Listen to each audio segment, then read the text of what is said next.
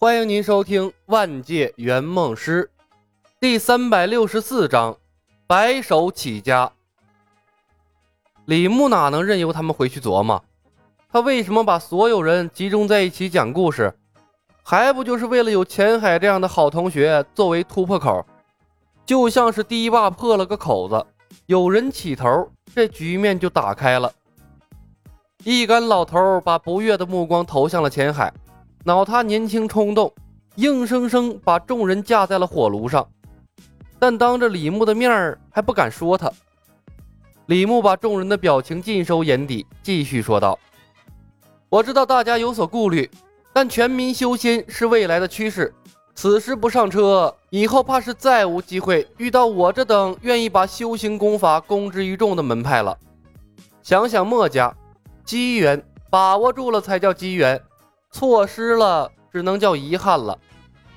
他停顿了片刻，集资来的钱财不必放在我这里，寄存在吴家的钱庄。门派建设过程中随用随取，各家可以指派账房先生成立一个专门的账户，核对各项支出，明细公开。谁若不放心，可以随时查账。李先生，在商言商，有些话必须要提前说清楚。赵老爷子打破了沉默。修仙学院被李牧剖析了一番，众多老头早已明白，这所谓的新型修仙，根本就是把修仙当成了商品来经营，所以按照商业的套路来谈判，绝对没错。不过这蜀山派敢把师门秘籍拿来卖钱，也是标新立异了。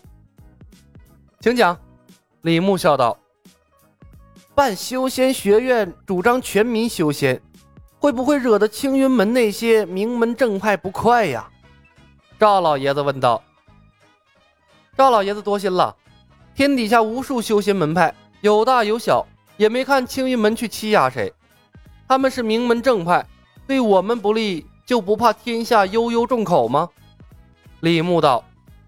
名门正派是一家，说不定青云门还会支持我们呢。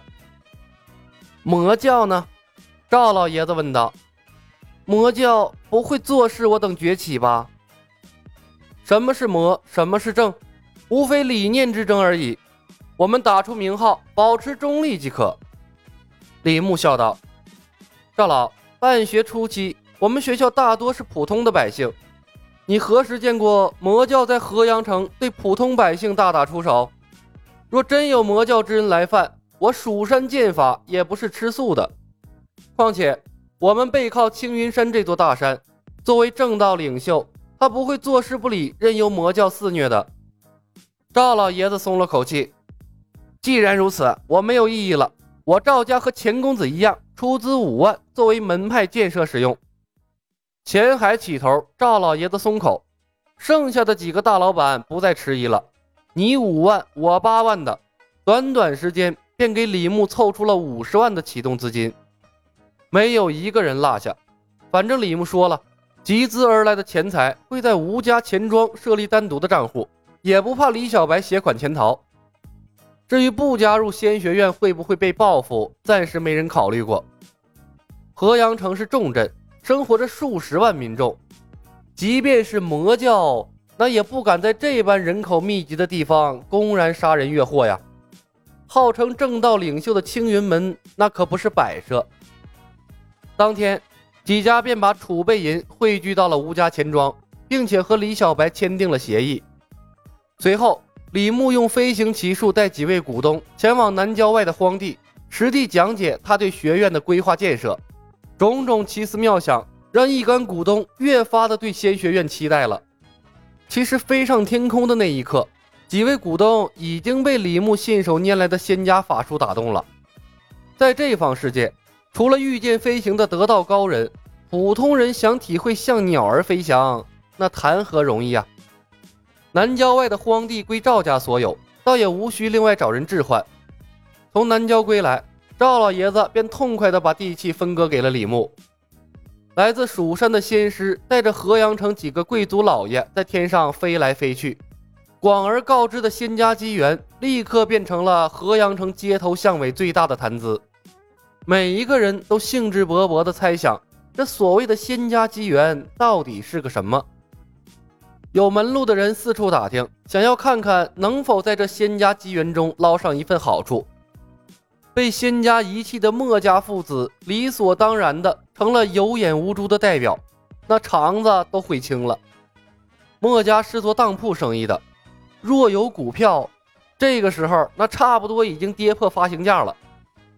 众人拾柴火焰高，钱家招募工匠，赵家寻找识文断字的秀才文人，吴家派人烧荒垦地。修仙学院的建设当天便进入了紧锣密鼓的安排之中。李牧忙得脚不沾地，直到夜幕降临，几人才安定下来。不过钱家仍然灯火通明，十多个秀才挑灯夜战，轮流从手机上向下誊写各种武功秘籍，一人抄，两人核对，力求做到万无一失，一字不差。李牧把四人的手机集中在了一起，分别插上了相同的内存卡，增加秘籍的誊写速度。当然了，他留下了一个手机做备份。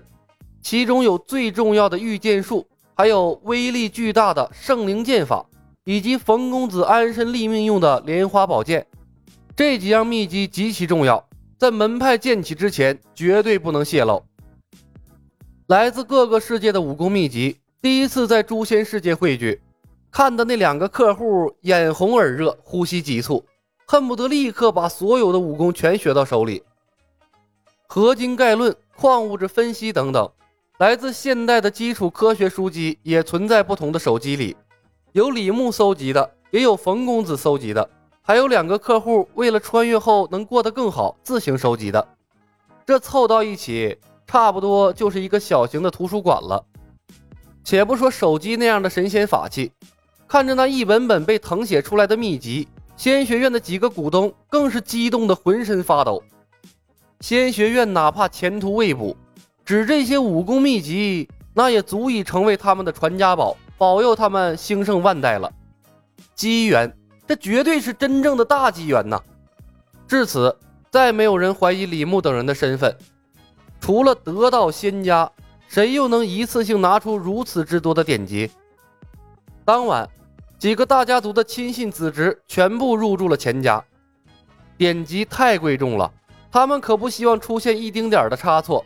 更怕钱家把这些秘籍私吞了。几个誊写秘籍的秀才也是被许以了重金，严格看管。钱家后院凉亭里，李牧、冯公子两个客户凑在一起喝茶。不远处的厢房是忙碌的工作室，那是三步一岗，五步一哨，防守的无以复加。叶鹏对李牧的办事能力再无怀疑，搓着手兴奋的道：“大师兄啊！”你们圆梦师办事都这么雷厉风行啊！短短一天的时间，李小白空手套白狼，不仅搞到了一块地皮，还募集到了五十万资金，并且所有的项目都进入了筹备阶段。就这样的效率，让叶鹏和柳三元无话可说。当然，等你七老八十再实现愿望，你肯定也不乐意，不是？李牧笑着看了他一眼，嘿嘿，也对。叶鹏嘿嘿一笑，果然还是你的计划靠谱啊！大师兄，别光顾着老叶，我也有梦想啊！柳三元陪着笑脸讨好李牧，听那些股东描述的进入修仙门派的难，他也不想靠自己了。他想明白了，在这个陌生的世界，靠自己来实现梦想，那是白日做梦。别着急啊，一步一步来，先合作把门派建立起来，有了我们自己的门派。我们才能在诛仙世界拥有话语权。”李牧笑道，“大家都行动起来，别指着我一个人忙活呀！你们将来都是要在学校担任高层的，该练功练功，该为学校出力就出力，别到头来被土著比了下去。”本集已经播讲完毕，感谢您的收听。喜欢的朋友们点点关注，点点订阅呗，谢谢了。